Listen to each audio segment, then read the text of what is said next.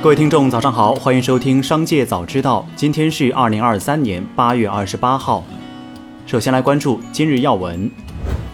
香港特区行政长官李家超表示，将由财政司司长成立小组，研究如何增加股票市场流动性。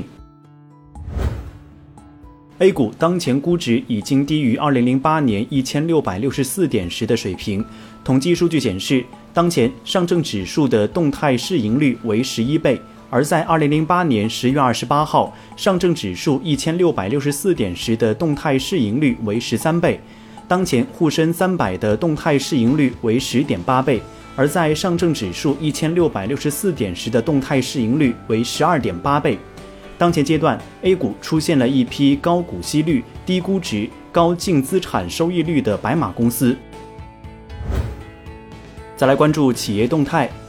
美国快餐连锁店赛百味已同意私募股权公司罗克资本的收购提案。根据赛百味近日发布的声明，罗克的最终出价为九十六亿美元，这个价格低于赛百味在今年二月一百亿美元的报价。赛百味表示。这笔交易是公司多年转型之旅的一个重要里程碑，将把赛百味的全球影响力和品牌实力与罗克在餐饮业的特许经营模式方面的专长结合起来。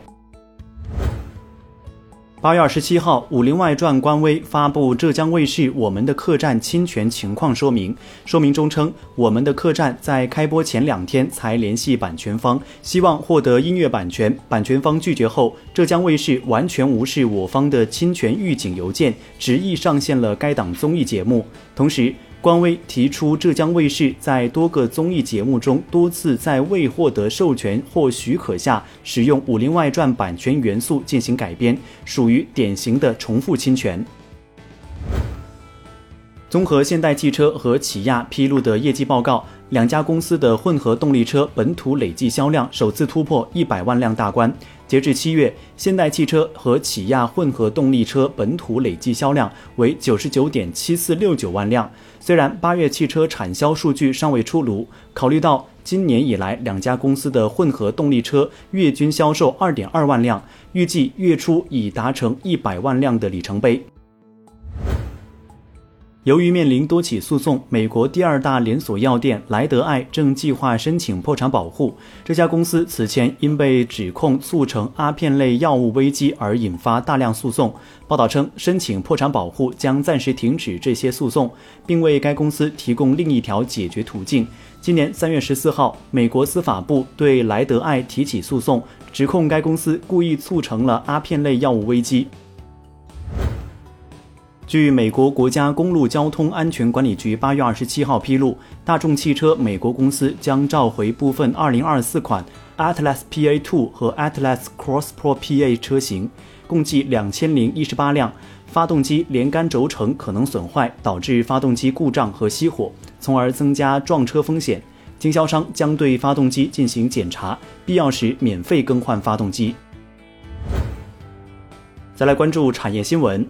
自二零一八年起，重庆开始实施山城洞天人防工程服务民生专项行动，对防空洞进行一洞一策改造升级。如今，防空洞变成了独具特色的城市资源，洞穴经济唤醒了曾经沉睡的防空洞。据悉，重庆防空洞的业态已经涵盖了火锅店、博物馆、书店、小吃店等，防空洞年均游客量突破一百万人次。广东深圳一家日料店负责人透露，之前从日本进口的原材料占六成以上。七月份开始，他们就开始寻找替代品。目前，除了虾贝等产品外，鱼生也已经调整为国内产地的了。在华南地区最大的水产综合市场，不少摊主表示，市场上已经没有来自日本的货源。最后，再把目光转向海外。日本政府八月二十四号单方面强行启动福岛核污染水排海。中国海关总署依据我国法律法规和世界贸易组织有关规定，宣布从二十五号起全面暂停进口日本水产品。在此背景下，俄罗斯政府希望扩大对中国的水产品出口。俄罗斯联邦兽医和植物卫生监督局在发布的一份声明中说，俄罗斯希望获准对华出口水产品的俄企业和船舶数量可以增加，对华出口水产品的范围和数量也可以增加。根据联合国粮食与农业组织最新发布的数据，七月份全球大米的价格指数已涨至一百二十九点七，为近十二年最高点。业内人士分析称，印度的一系列出口限令是国际大米价格上涨的主要因素。专家分析称，世界气象组织宣布了从今年七月份开始，全球进入厄尔尼诺现象，多国宣布了大米出口的禁令，为保障他们国内的市场供应，缓解他们国内市场价格的上涨。以上就是本期《商界早知道》全部内容，感谢收听，下次再见。